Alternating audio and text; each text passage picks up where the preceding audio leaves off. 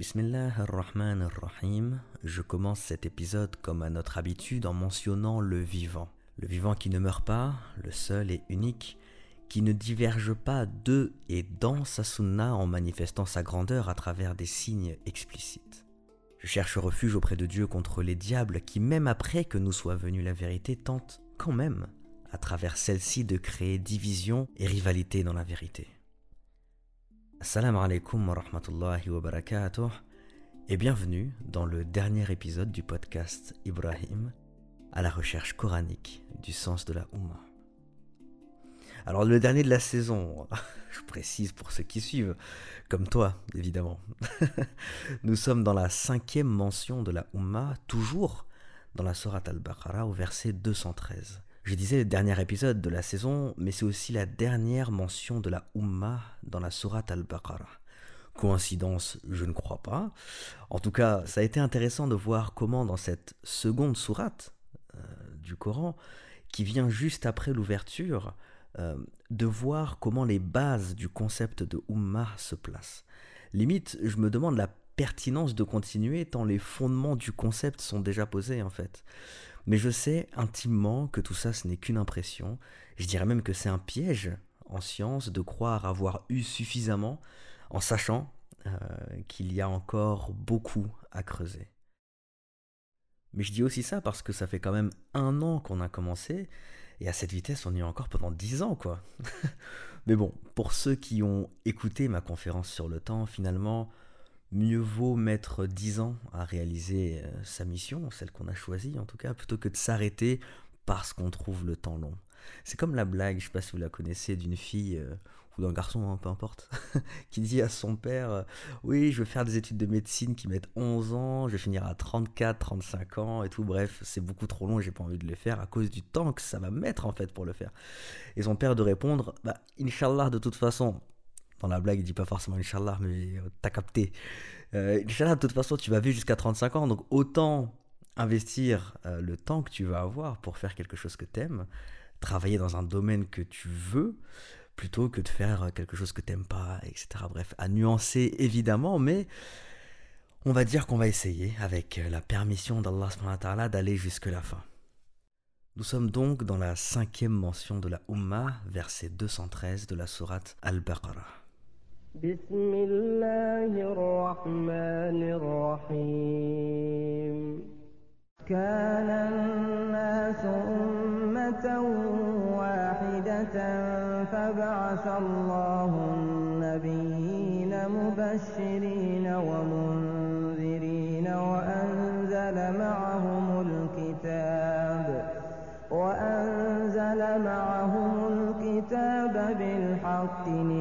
ليحكم بين الناس فيما اختلفوا فيه وما اختلف فيه إلا الذين أوتوه من بعد ما جاءتهم البينات بغيا بينهم فهدى الله الذين آمنوا لما اختلفوا فيه من الحق بإذنه والله يشاء إلى صراط مستقيم Cinquième mention de la Ummah, dernière de la Sourate al-Baqarah, et un an après le premier épisode, Est-ce que c'est assez explicite que je suis choqué du temps qui est passé ou pas Mais bon, c'est le dernier, je donne tous les effets spéciaux, tout ça. non, un peu de sérieux. Dans l'épisode précédent, j'avais illustré le principe de communauté avec celui de division cellulaire.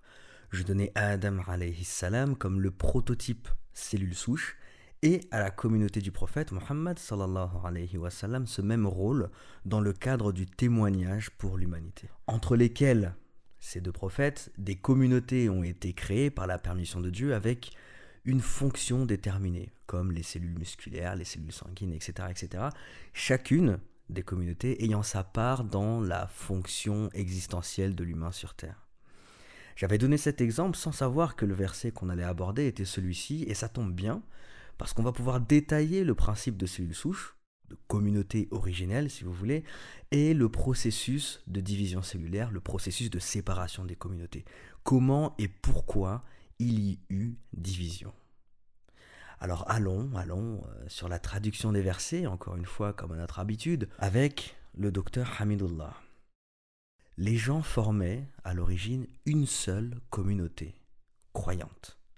Puis, après leur divergence, Allah envoya des prophètes comme annonciateurs et avertisseurs, et il fit descendre avec eux le livre contenant la vérité pour régler parmi les gens leurs divergences. Mais ce sont ceux-là même à qui il avait été apporté qui se mirent à en disputer, après que les preuves leur furent venues par esprit de rivalité. Puis Allah, de par sa grâce, guida ceux qui crurent vers cette vérité sur laquelle les autres disputaient, et Allah guide qui il veut vers un droit chemin. Alors pour vous donner un peu d'éléments de contexte du verset, à première vue, quand on lit les ayats qui précèdent et celles qui suivent, le verset qui nous intéresse a l'air un peu euh, décorrélé. Il n'y a pas vraiment de rapport direct. Le verset qui précède nous dit On a enjolivé la vie présente à ceux qui ne croient pas, et ils se moquent de ceux qui croient. Mais les pieux seront au-dessus d'eux au jour de la résurrection, et Allah accorde ses bienfaits à qui il veut, sans compter. Donc on passe de ce verset à notre verset qui débute avec les gens formaient une seule communauté croyante. Donc on n'a pas vraiment de lien entre les deux et il semble que c'est plutôt une déclaration qui va ouvrir un nouveau sujet. Et pourtant, même avec le verset qui vient juste après, on ne voit pas forcément de lien direct. Le verset nous dit, avec la traduction de Hamidullah, Pensez-vous entrer au paradis alors que vous n'avez pas encore subi des épreuves semblables à celles que subirent ceux qui vécurent avant vous? Misère et maladie les avaient touchés, et ils furent secoués jusqu'à ce que le messager, et avec lui ceux qui avaient cru, se fussent écriés Quand viendra le secours d'Allah? Quoi? Le secours d'Allah est sûrement proche. Donc même s'il a l'air un peu isolé maintenant, vous connaissez Tonton, hein, en, lisant, relisant, re-relisant, j'ai fait le choix de lier ces versets avec un concept qui revient à 3,5 reprises sur 7 versets. Alors 3,5 c'est assez précis et wallah je n'avais même pas remarqué que c'était la moitié. Mais pourquoi le demi? Bah j'y viens. Ce concept c'est celui du bayinat. Alors qu'est-ce que c'est que le bayinat Pour le savoir, alhamdoulilah, il y a une sourate éponyme, ça tombe bien, c'est la sourate 98. Regardons ce qu'elle nous dit. لم يكن الذين كفروا من أهل الكتاب والمشركين منفكين حتى تأتيهم البينة. Les infidèles parmi les gens du livre ainsi que les associateurs ne cesseront pas de mécroire jusqu'à ce que leur vienne la preuve évidente. La preuve évidente, al-bayina. Alors qu'est-ce que c'est que al-bayina, la preuve évidente Dieu le détaille juste après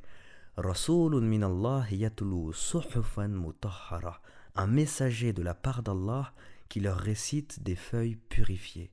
On parle du Coran. Fiha kutubun qayyima, dans lequel se trouvent des prescriptions d'une rectitude parfaite. وما تفرق الذين أوتوا الكتاب إلا من بعد ما جاءتهم البينة et ceux à qui le livre a été donné ne se sont divisés qu'après que la preuve leur fût venue, qu'après que le bayina leur soit venu. Tiens donc, ça fait directement écho à notre verset finalement.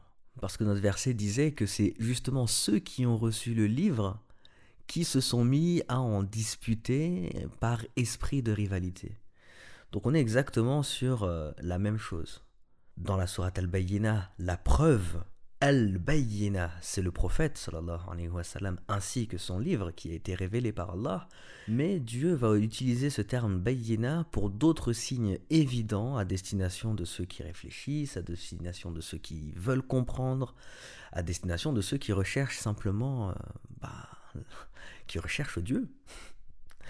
Dieu nous dit dans la sourate Al-Ankabut وَلَقَدْ تَرَّكْنَا مِنْهَا آيَةً بَيِّنَةً لِقَوْمِ يَعْقِلُونَ et certainement, nous avons laissé des ruines de cette cité comme un signe d'avertissement évident, un signe évident, ayatan bayyinatan, pour des gens qui comprennent. Alors ce qu'il faut retenir, c'est que al-bayyinat finalement, c'est une vérité qui est exposée, une vérité qui est claire, un signe explicite, immuable, universel. Quand tu es face à un bayinat, il n'y a aucune chance pour que ton esprit ne croit pas tellement c'est évident. Ne croit pas en quoi? À ce à quoi le bayinat amène finalement. Mais pourquoi l'humain réagit-il au bayinat Parce que Dieu a placé en lui une interface particulière qui s'appelle le bayan. Alors bayan, bayinat, ça se ressemble, c'est normal, c'est parce qu'ils partagent la même racine de bayana. Alors le bayan, qu'est-ce que c'est Le bayan, c'est la capacité humaine à illustrer, démontrer, exprimer clairement la réalité et ses connaissances. Oui, Dieu nous dit dans la sourate Ar-Rahman,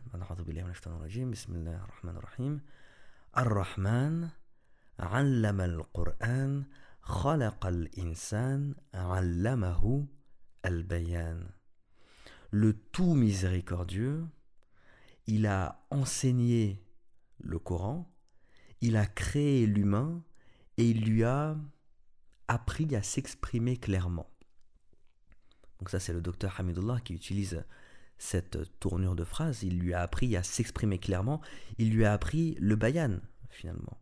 Donc Dieu, en créant l'humain, lui a donné la capacité de s'exprimer clairement, d'illustrer, de partager les choses de manière limpide, ce qui sous-tend initialement la capacité de voir les choses dans une certaine réalité, sinon on ne pourrait pas les exprimer clairement. Et vous pouvez chercher dans le Coran, hein, cette capacité du bayan, elle est quand même très particulière. On pourrait même faire une parenthèse avec euh, le verset où Allah dit qu'il a enseigné à Adam tous les noms. Euh, la notion de nommer et la notion du bayan, elle est intrinsèquement liée. J'en parlerai pas dans cet épisode, peut-être que dans un prochain, Inch'Allah. Mais en tout cas, la capacité du bayan, c'est une capacité tellement puissante euh, qui permet de comprendre la réalité, de comprendre le vrai et de pouvoir l'exprimer. Et à partir de là, on comprend l'ensemble.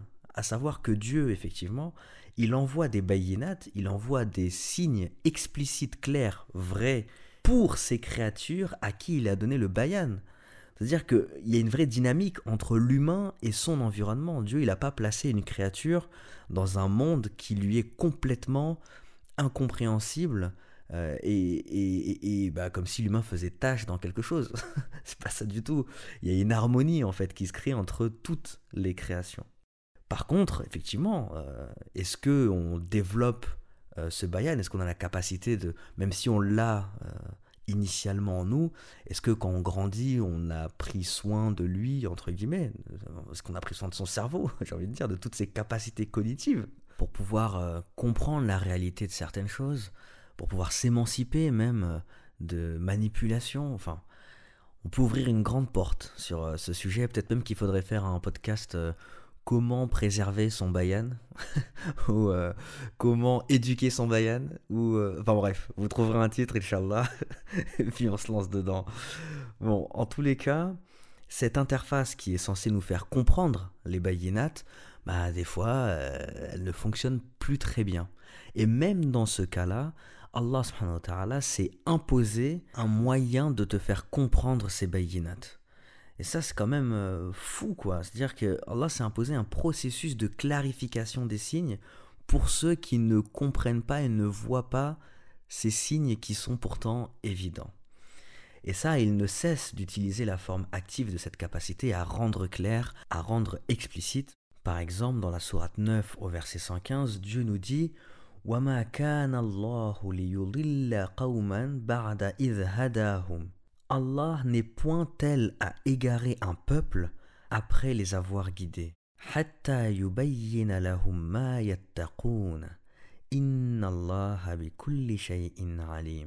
Allah n'est point tel à égarer un peuple après qu'il les ait guidés, après les avoir guidés, jusqu'à ce qu'il leur ait montré clairement ce qu'ils doivent éviter.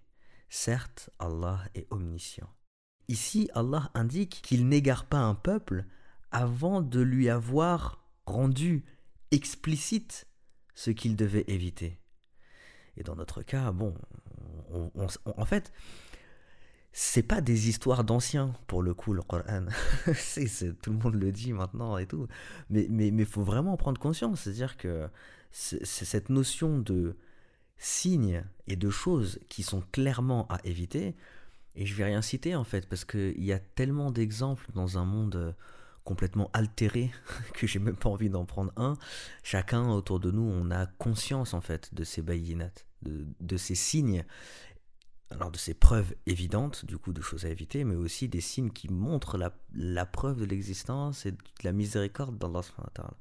Et pour preuve, lorsqu'il ne se charge pas lui-même de la transcription, de la conversion du bayinat en quelque chose de compréhensible pour celui qui a le bayan, eh ben, il va charger ses prophètes de le faire. Dans la sourate 5, au verset 19, Dieu nous dit Ô gens du livre, notre messager est venu pour vous éclairer après une interruption des messagers, afin que vous ne disiez pas Il ne nous est venu ni annonciateur, ni avertisseur. Voilà certes vous est venu un annonciateur et un avertisseur, et Allah est omnipotent. Donc là, on voit que même le prophète, sallallahu alayhi wa sallam, il est venu pour vous rendre explicite les choses. Yubayyin alakum, Allah nous dit. Après qu'il y ait eu une interruption des messagers. Et là, donc, on est encore sur un autre niveau, à savoir, Dieu a créé l'homme avec le bayan, donc l'homme est en capacité de comprendre les bayinat, et s'il ne comprend pas, s'il s'en écarte, Dieu a mis en place un système dans lequel il explicite les bayinat, donc à travers des signes, à travers des messagers, etc. Tout ça pourquoi? Pour que aucun humain ne puisse dire à Dieu le jour du jugement, ben en fait, euh, moi j'ai pas vu de signe. Alors que initialement, en tant qu'humain, Dieu t'a élevé en te donnant cette capacité de compréhension et d'expression. En sus de ça, il a mis en place un système de, de, décodeur, un système pour expliciter les bayinat. Donc après ça, en fait, euh, qu'est-ce que qu'est-ce que les gens veulent, quoi?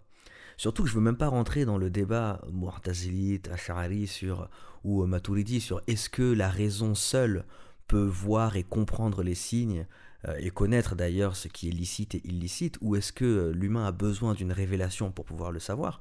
Parce que c'est un, un, vrai débat qui peut être intéressant, mais aujourd'hui, il y a des choses qui sont d'un mal évident. Il y a tellement de choses. Donc, je vous invite surtout, personnellement, à vous questionner sur les bayinats dont vous êtes témoin. Que ce soit des signes de miséricorde, mais aussi des bayinats de choses à éviter, dans les deux sens. Et comme ça, on pourra travailler notre, euh, notre bayan. parce que le bayan, qui est une fonction essentiellement communautaire finalement, parce qu'elle permet d'exprimer ce que l'on sait, ce qu'on a vu, ce qu'on a vécu de la réalité, elle permet de le partager à d'autres. C'est d'ailleurs pour ça que je fais ce podcast, euh, que je fais ce podcast certainement. Il, faut, il faut que je travaille mon bayan encore. enfin bref, j'espère que j'aurai éclairé le, le triptyque bayan, yubayin, bayinat, tout ceci pour comprendre les signes de Dieu et cheminer vers lui. Qu'Allah nous facilite la compréhension de ces signes, hein, parce que sinon euh, on ne pourrait rien du tout. Et puis on va revenir sur nos versets à la lumière du Bayinat, euh, dans lequel on voit que Allah nous instruit sur les différents comportements face au Bayinat. Donc là on reprend le verset sur lequel le terme Ummah est cité. Le groupe de versets commence au numéro 208 où Dieu nous dit Ô les croyants, entrez pleinement dans l'islam et ne suivez point les pas du diable car il est certes pour vous un ennemi déclaré. Puis, si vous bronchez après que les preuves vous soient venues, après que les bayinat vous soient venus, sachez alors qu'Allah est puissant et sage.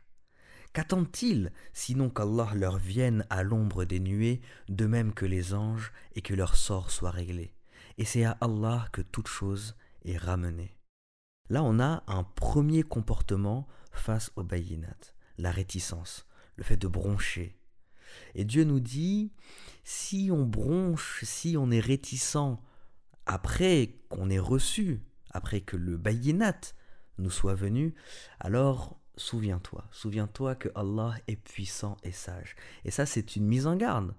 Parce que face au bayinat, tu peux pas être dans, un, dans une volonté personnelle de, euh, de mise en doute de ce bayinat. Il est clair et évident. Il n'y a pas à tergiverser en fait là-dessus. Et si tu commences à, tergiverser, sache qu'Allah est puissant et il est sage. Dieu continue en disant Demande aux enfants d'Israël combien de miracles évidents, combien de bayinat nous leur avons apportés. Or, quiconque altère le bienfait, donc le bayinat, quiconque altère le bienfait d'Allah après qu'il lui soit parvenu, alors Allah est vraiment dur en punition. Et là, c'est le deuxième comportement, l'altération du bayinat. C'est-à-dire qu'on a un signe, une preuve évidente, et nous, on va la prendre et on va la recouvrir de quelque chose pour la faire passer pour une autre vérité. Ce à quoi Dieu nous dit face à ce comportement, alors Allah vraiment est dur en punition. Donc là, c'est même plus une mise en garde. Celui qui fait ça, il s'attire la punition d'Allah. Que Dieu nous préserve. Et d'ailleurs, c'est dans ce verset où il y a le 0,5. Je disais que El Bayinat dans le groupe de versets était cité 3,5 fois. C'est juste que dans ce verset, il est utilisé avec un pronom, donc c'est pas le Bayinat qui est explicitement mentionné. Dieu continue en disant On a enjolivé la vie présente à ceux qui ne croient pas, et ils se moquent de ceux qui croient. Mais les pieux seront au-dessus d'eux au jour de la résurrection, et Allah accorde ses bienfaits à qui il veut, sans compter. Alors Dieu parlait des croyants dans le comportement numéro 1. Hein, il dit Oh les croyants, entrez pleinement dans l'islam, etc., etc. Dans le comportement numéro 2, il parle des enfants d'Israël en disant Demande aux enfants d'Israël combien de miracles évidents nous leur avons apportés. Or, quiconque altère le bienfait d'Allah, après qu'il lui soit venu, alors Allah est dur en punition. Et là, dans ce troisième euh, verset, troisième paragraphe, en réalité c'est le quatrième, il parle de ceux qui ne croient pas. Et c'est intéressant parce que le bayinat n'est pas du tout mentionné. Alors là, je suppute. Mais est-ce que ce troisième comportement, c'est un comportement d'inconscience du bayinat, à tel point que Dieu ne le mentionne même pas dans cette catégorie d'êtres humains Alors là, encore une fois, c'est que des hypothèses pour le coup. Hein, c'est une réflexion purement personnelle. Elle est sujette à erreur, que Dieu m'en préserve. Mais j'ai l'impression que ce troisième comportement d'inconscience face au bayinat, Allah dit, il, leur a enjolivé la vie présente. Et il y a un côté où ils ont même plus la capacité de voir la réalité du monde. Elle est complètement enjolivée. Ils voient quelque chose qui n'est pas du tout la réalité. Leur interface, leur bayan, du coup, est complètement HS. Comment une personne qui n'a pas accès à la réalité du monde, dont l'interface ne fonctionne plus, il, ne voit plus la réalité et la vérité de ce monde, comment est-ce qu'elle pourrait bien l'exprimer? C'est pas possible. Et là, on revient à une autre problématique qui est euh, l'islamisation du savoir. Enfin, c'est un concept qui a été nommé comme ça, à savoir de récupérer des sciences euh, développées par des non-croyants et dont les fondements de ces sciences euh, font abstraction de Dieu pour insérer Dieu dans ces concepts. Mais du coup, ça demande un travail de refondation énorme, finalement. Donc, bon, est-ce qu'on doit développer de nouveaux concepts? Est-ce qu'on doit réutiliser les concepts existants? C'est vraiment une grosse problématique qui se pose. Wallahu a'lam. Vient ensuite notre verset, dans lequel le bayinat est mentionné. Les gens formaient à l'origine une seule communauté, puis, après leur divergence, Allah envoya des prophètes comme annonciateurs et avertisseurs. Et il fit descendre avec eux le livre contenant la vérité pour régler parmi les gens leurs divergences. Donc là, le support pour rendre clair, c'est le livre. Mais ce sont ceux-là même à qui il avait été apporté qui se mirent à en disputer, après que les preuves leur furent venues, après que le bayinat, leur furent venus par esprit de rivalité. J'insiste sur le par esprit de rivalité parce que tout à l'heure, si vous vous souvenez, dans la sourate al-Bayyinat, Dieu nous dit Donc, ils ne se sont séparés, les gens du livre, qu'après que leur furent venus le Bayyinat. Et bien ici, vous comprenez le pourquoi il y a eu division. Cette division n'a eu lieu que par rivalité entre eux dans la gestion, dans la l'accaparation du bayinat. Parce qu'ils l'ont reçu, le bayinat. Mais c'est justement ceux qui l'ont reçu qui se sont mis à en débattre et par esprit de rivalité ont créé toutes ces scissions. La première chose, c'est vraiment de ne pas se croire épargné. La bataille du bayinat, elle est chez tout le monde. Euh, on voit tous les groupes qui se créent et qui se targuent d'être euh, oui, nous on a l'épreuve explicite, nous sommes la voie de vérité, vous devez nous suivre, et tous les autres au rebut. C'est une petite blague, mais c'est vraiment, vraiment important de prendre conscience que encore aujourd'hui, il y a toujours ces batailles de rivalité pour le bayinat. Et la seconde chose, c'est de ne pas croire que c'est simple finalement de suivre le bayinat. Parce que toute la question de la vie, en fait, c'est ça. C'est à quel prix tu es prêt à suivre euh, le bayinat. Parce que Dieu conclut tout le groupe de versets en disant Pensez-vous entrer au paradis alors que vous n'avez pas encore subi des épreuves semblables à celles que subirent ceux qui vécurent avant vous? Misère et maladie les avaient touchés, et ils furent secoués jusqu'à ce que le messager, et avec lui ceux qui avaient cru, se fussent écriés. Quand viendra le secours d'Allah? Quoi? Le secours d'Allah est sûrement proche. Donc suivre le bayinat, c'est pas forcément le chemin le plus simple. Et ça, on le voit aujourd'hui. Il y a énormément de problèmes politiques, euh, humanitaires qui se passent, dont le bayinat est clair. Et pourtant, il est plus difficile de suivre le bayinat que de s'en écarter alors qu'Allah nous aide à la conscience et au suivi de ces signes et qu'il aide tous ceux qui suivent le bayinat dans la victoire contre ceux qui essayent de l'éteindre. Pour synthétiser tout ça, sous le prisme du bayinat, on peut déjà tirer une caractéristique de la Ummah. La Ummah, c'est ce groupe de gens qui ont conscience des bayinat, qui ont conscience des preuves explicites d'Allah, qu'ils les comprennent, qu'ils les intègrent, qu'ils les suivent sans amertume, sans réticence et sans le recouvrir de quelque chose pour l'altérer. Enfin, il s'écarte de toute dispute, de tout débat, de toute polémique qui tourne autour de ces bayénates parce que c'est ça qui va créer les scissions. C'est ça la cause de la division. Donc voilà un peu le contexte d'énonciation sous le prisme du bayinat. Peut-être qu'un autre concept aurait donné des fruits différents, des fruits plus mûrs. je ne saurais pas dire, auquel cas je prie Allah en ce qu'il vous en fasse découvrir d'autres, plein d'autres, et je lui demande pardon si j'ai outrepassé dans ma parole. Amin. Maintenant qu'on a vu un peu le contexte à la lumière du Bayinat, on va essayer de rentrer dans le détail de notre verset pour bah, tirer une caractéristique de la Ummah à travers le verset qui la cite, parce que c'est quand même ça la base du podcast. Donc on va essayer de rentrer avec les différentes traductions pour voir quel sens il lui a été donné. J'ai pas forcément envie de vous embrouiller, surtout que le verset il est assez long et ils sont quasiment similaires. Donc je vais plutôt parler de ce qui les différencie, à savoir la cause de la séparation. On a vu tout à l'heure que Hamidullah disait que c'était par rivalité entre eux. Maurice Gloton dit que c'est par excès entre eux.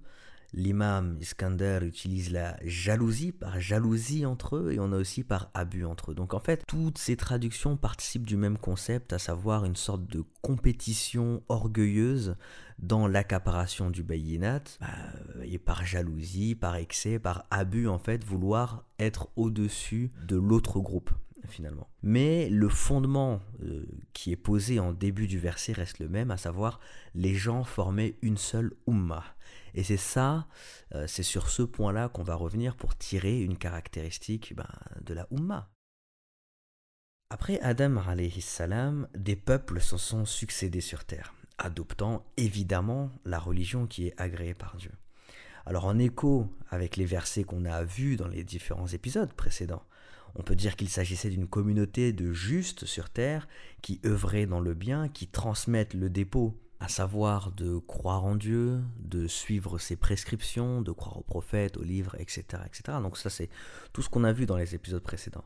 Mais par contre, ce verset, il est quand même extraordinaire parce que c'est un fondement anthropologique qui est énorme et qui pourrait entrer en opposition même avec les théories selon lesquelles bah, les premiers humains se seraient développés par groupes opposés les uns aux autres, régissant leurs affaires selon la loi du plus fort.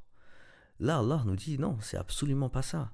Il s'agissait d'une communauté croyante et éthique. Alors, une seule communauté, ça ne veut pas dire une seule culture, Et c'est pas une culture uniforme, attention. Est-ce que cette communauté était limitée à un peuple auquel cas effectivement c'est une seule culture, mais ça pourrait aussi être plusieurs peuples qui constituent une seule umma de croyants. Et ça, le verset, il donne pas la réponse. Attention, hein. quand il dit qu'il y avait une seule communauté, il faut bien distinguer les deux, parce que euh, à travers l'histoire même récente musulmane, on a les Omeyyades, les Abbassides, les Ottomans, etc. Mais en fait, ils étaient considérés, ils se considéraient comme une seule umma, effectivement, mais par contre, les divergences et les différences culturelles qu'il y avait au sein même de cette Ummah, euh, et des différences culturelles qui n'impactaient pas le religieux en soi et le dogme, etc. Ah, il, y en avait, il y en avait pléthore. Donc attention quand on lit, euh, quand on lit ce verset. Par contre, la question qui est posée et à laquelle Allah donne une réponse, c'est comment les hommes se sont accordés sur cette croyance? Dieu nous dit dans la sourate Al-A'raf et quand ton Seigneur tira une descendance des reins des fils d'Adam et les fit témoigner sur eux-mêmes. Ne suis-je pas votre Seigneur? Ils répondirent, Mais si, nous en témoignons. Afin que vous ne disiez pas au jour de la résurrection, Vraiment, nous n'y avons pas fait attention. Ou que vous auriez dit simplement, Nos ancêtres autrefois donnaient des associés à Allah, et nous sommes leurs descendants après eux. Vas-tu nous détruire pour ce qu'ont fait les imposteurs? Donc cette foi, cette certitude, cette croyance, cette pratique aussi, est directement issue du pacte primaire et primordial que l'humanité a consenti avec Allah, à savoir le reconnaître comme Seigneur, comme enseigneur. Cet épisode du pacte est d'autant plus important que Dieu utilise la forme rhétorique dans sa question à l'humanité.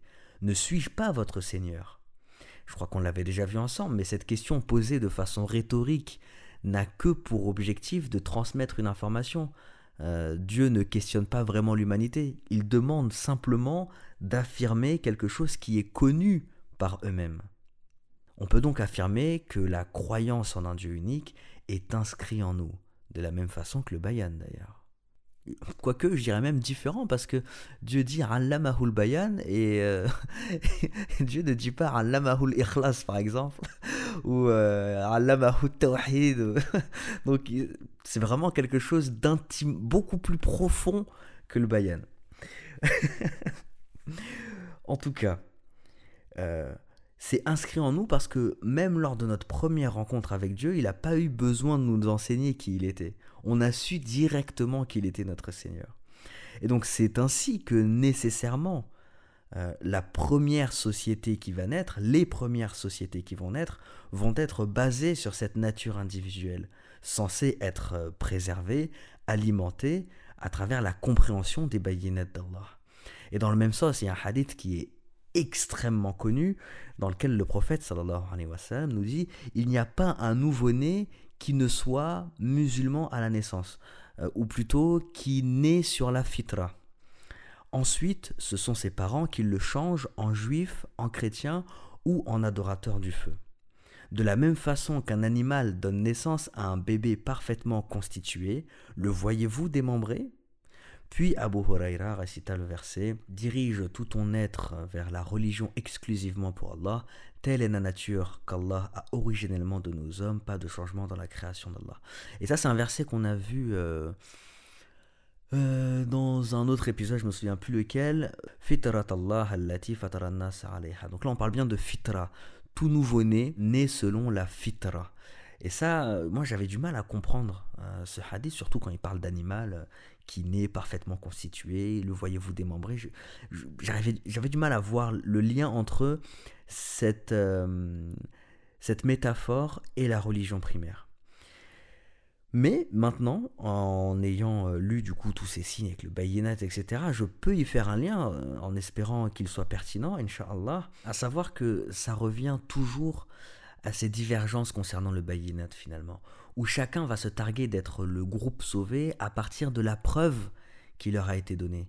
Du coup, on a un enfant qui naît selon une fitra qui est parfaitement constituée, et ses parents vont amputer sa fitra à cause de leur fragmentation de la religion primaire, en en faisant un juif, un chrétien, un adorateur du feu, et si je voulais être belliqueux, je dirais aussi un type de musulman. Même si l'islam en soi permet l'expression pleine de cette fitra saine. Mais si tu transmets une forme d'islam qui n'a rien à voir avec la saine nature, bah, il faut pas s'attendre à grand-chose malheureusement. Donc cet engagement primaire avec Allah, glorifié soit-il, est l'une des raisons pour lesquelles nous ne pouvons mettre la faute de notre ignorance sur nos ancêtres. Car initialement, nous sommes tous soumis à lui. Cependant, des pluralités vont apparaître, amenant à des oppositions, des contradictions, même avec la religion primaire, qui vont alimenter petit à petit le retrait de l'être humain de son rôle, de sa fonction existentielle. C'est un contexte inédit dans lequel Dieu va intervenir. Alors parenthèse, euh, même si c'est l'humain qui est responsable de cette déviance, c'est Dieu qui va intervenir pour corriger tout ça. Alors qu'en vrai, euh, certains diront qu'on devrait assumer pleinement euh, nos actes vu qu'on a le libre arbitre. Mais si Dieu n'intervenait pas, ce serait une catastrophe, pas possible. Euh, enfin, le monde serait déjà complètement détruit, en fait. Euh, d'aucuns diront, bah, c'est déjà le cas, alors pourquoi il n'intervient pas Non, Dieu intervient constamment. Par exemple, dans la sourate Mariam, il nous dit Et ils ont dit Le tout miséricordieux s'est attribué un enfant. Vous avancez certes là une chose abominable. Peu s'en faut que les cieux ne s'entr'ouvrent à ces mots que la terre ne se fende et que les montagnes s'écroulent, du fait qu'ils ont attribué un enfant au tout miséricordieux, alors qu'il ne convient nullement au tout miséricordieux d'avoir un enfant. Euh, juste cette phrase, qui a des conséquences euh, conceptuelles, etc., énormes, cette phrase est, en capacité de faire ouvrir les cieux si Dieu n'intervenait pas dans le maintien de l'ordre universel. Et ça, il faut vraiment en avoir conscience. Mais au-delà de ça, effectivement, il y a des difficultés sur Terre, il y a des catastrophes qui se passent. Pourquoi? Parce que la vie, c'est aussi un moment d'épreuve. Euh, je disais tout à l'heure que la facilité n'était pas forcément de suivre le bayinat. Et d'après le verset qu'on a vu, euh, Allah nous dit clairement est-ce qu'on pense pouvoir entrer au paradis alors qu'on n'a pas subi des épreuves semblables à ceux que subirent ceux qui nous ont précédés? Et ça, c'est aussi le sens de la vie. Mais bon, c'est un autre sujet et je ferme la parenthèse. Donc dans ce contexte inédit de déviance de la religion primaire, Dieu va intervenir en envoyant des prophètes. Pourquoi? Pour réorienter, revitaliser la croyance et les actions humaines vers, euh, bah, vers le bon équilibre. Dieu nous dit. Puis, après leur divergence, Allah envoya des prophètes comme annonciateurs et avertisseurs. Annonciateurs de quoi? Bah, Des bonnes nouvelles Évidemment. Dieu nous dit dans une autre sourate Très certainement, nous vous éprouverons par un peu de peur, de faim et de diminution de biens, de personnes et de fruits, et fais la bonne annonce aux endurants.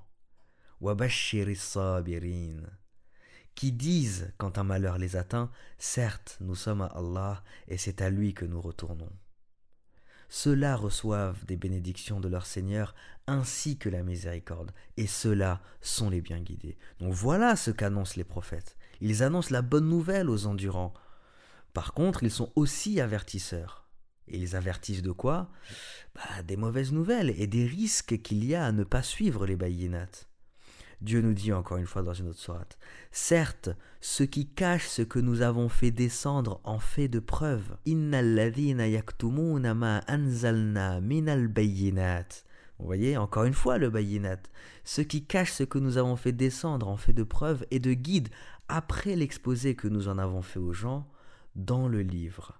Voilà ce qu'Allah maudit et que les maudisseurs maudissent.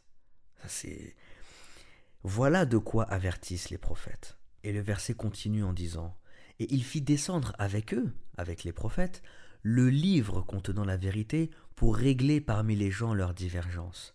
C'est-à-dire que tous les groupes humains peuvent, pouvaient, en prenant le livre, résoudre toutes leurs divergences le rôle des prophètes, c'est l'unification et pas la fragmentation des peuples. C'est d'ailleurs pour cette raison que Allah a autorisé le prophète à apporter des solutions aux communautés de non-croyants.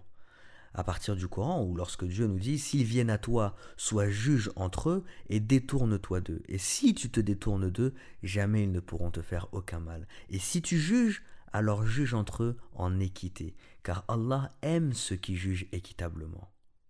Vous voyez, tout ça, c'est qu'à partir du livre qu'on peut le faire. Et Dieu clôture en disant Mais ce sont ceux-là même à qui il avait été apporté ce livre, qui se mirent à en disputer, après que les preuves leur furent venues par esprit de rivalité. Alors que le livre devait être une source d'unification, ses destinataires réussirent à en faire un sujet de division. Ce qui fait évidemment écho à notre situation, des guéguerres sur des sujets qui n'ont aucun sens. Mais bon, que Dieu nous facilite en tout cas.